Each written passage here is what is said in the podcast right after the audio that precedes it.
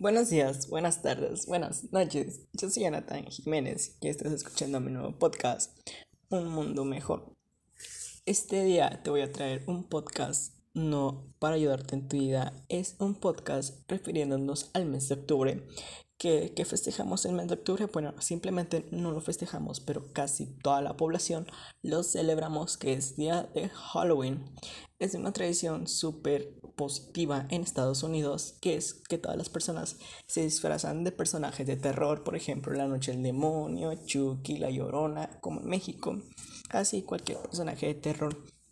El chiste del Halloween es pedir dulces o asustar a tus amigos o seres queridos.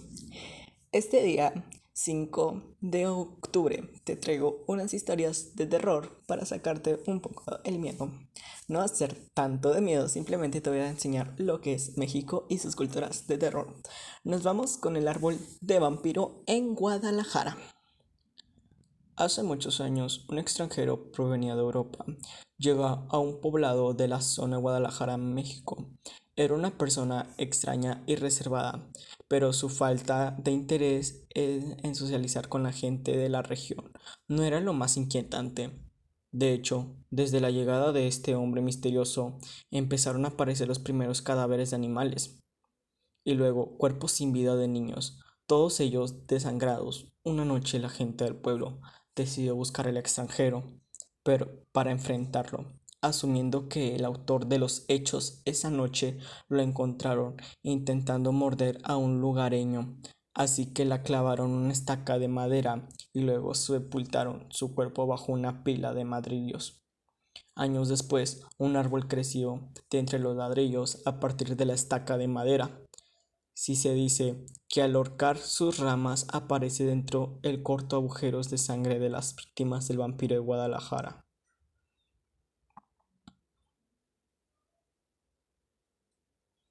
Y ese es un poquito de la historia pequeña de la del árbol de vampiro. Vámonos con algo un poco más conocido aquí en México.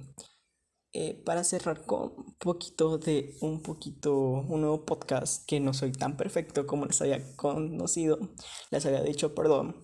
A veces me pongo nervioso, a veces no puedo leer bien o a veces se puede escuchar un poco de ruido porque yo no soy tan experto en hacer un podcast y esa es la primera vez que estoy haciendo uno.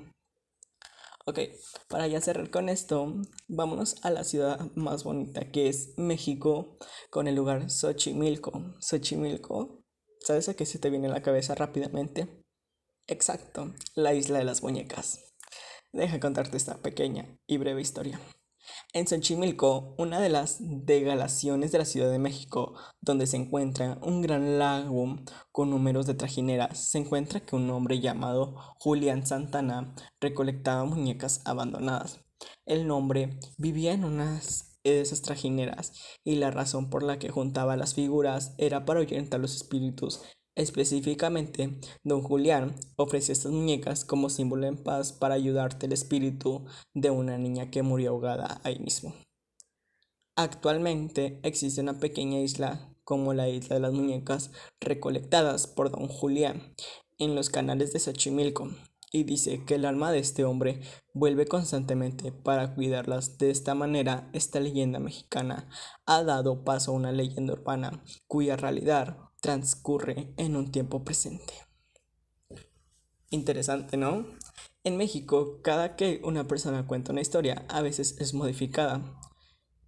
Hay muchas historias de México, por ejemplo, el Callejón de la Muerte, La Llorona, o por ejemplo, en Monterrey, la Casa de los Tubos, el Callejón del Diablo, en fin de historias. Pero lo más bonito de México es la historia del charro negro. Pero nosotros nos vamos a la historia de la Llorona. Pero sí te recomiendo leer todas las historias de México y conocer su otro lado de la cara. Acuérdense que cada persona tiene unas formas de ver a cada historia.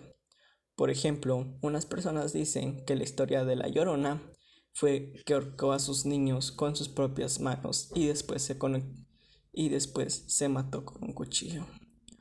O diferentes y más historias y muy relevantes, pero un poco terroríficas. ¿Qué es lo que nos gusta a todos los mexicanos? Exacto, el terror de México.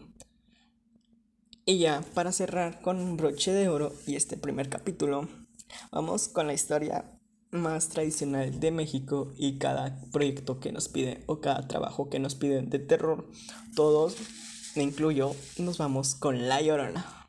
Dice más o menos así. Cuenta la leyenda que en un lugar lejano vivía una mujer junto a sus tres hijitos. A esta familia le iba muy bien, todos eran felices y el amor se hacía presente, presente y siempre. Un día, una noche de invierno, se desató una gran lluvia y ocurrió algo terrible. Aquella noche, el padre de esta familia regresó tres muchachos, tres muchachos de haberlos abandonado sin él. Ellos habían vivido muy felices, ya que ese tipo siempre estaba gritando y andaba siempre de borracheras. Por otro lado, castigaba sin sentido a los niños, así como también a la madre.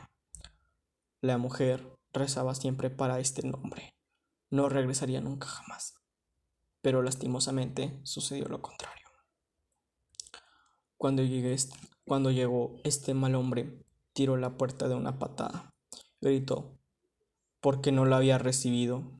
Los niños muy asustados se escondieron y la madre por defender a sus hijos se enfrentó a su esposo, pero lamentablemente la mujer fue golpeada y se desmayó varias horas. Cuando ella despertó, buscó a sus hijos por toda la casa, pero no los encontró, ni ellos ni a su esposo. Decidió continuar con el bosque muy asustada. Corrió fuera de debajo de una tormenta, llorando y gritando por el nombre de sus hijos. Por varios días, meses, años, pero nunca lo encontró. Un día, de tanto buscar, la madre murió de tristeza. Tampoco supo nada de los niños y nadie la vio jamás. No aparecieron sus cuerpos o alguna señal del hombre que se los llevó. Desde aquel entonces se dice que el espíritu de la madre no descansa y todas las noches se le oye llorar, lamentar con mucha tristeza por los alrededores de los pueblos. Las mujeres, al oírlo lentamente, corrían asustadas tras sus hijos para esconder de ella. Ya se dice que si los encuentras, la llorona se los puede llevar para siempre. Y esto ha sido por hoy de este podcast. Yo no inventé estas historias, yo las busqué en internet y las leí tal como son. Yo no, yo no invento nada, yo lo leo como está. Así que nos vemos en nuestro próximo podcast. Recuerden seguirme en todas mis redes sociales. Me pongo como soy Jonathan Jiménez y nos vemos muy pronto con otro nuevo podcast. Y cuidado debajo de tu cama. Bye.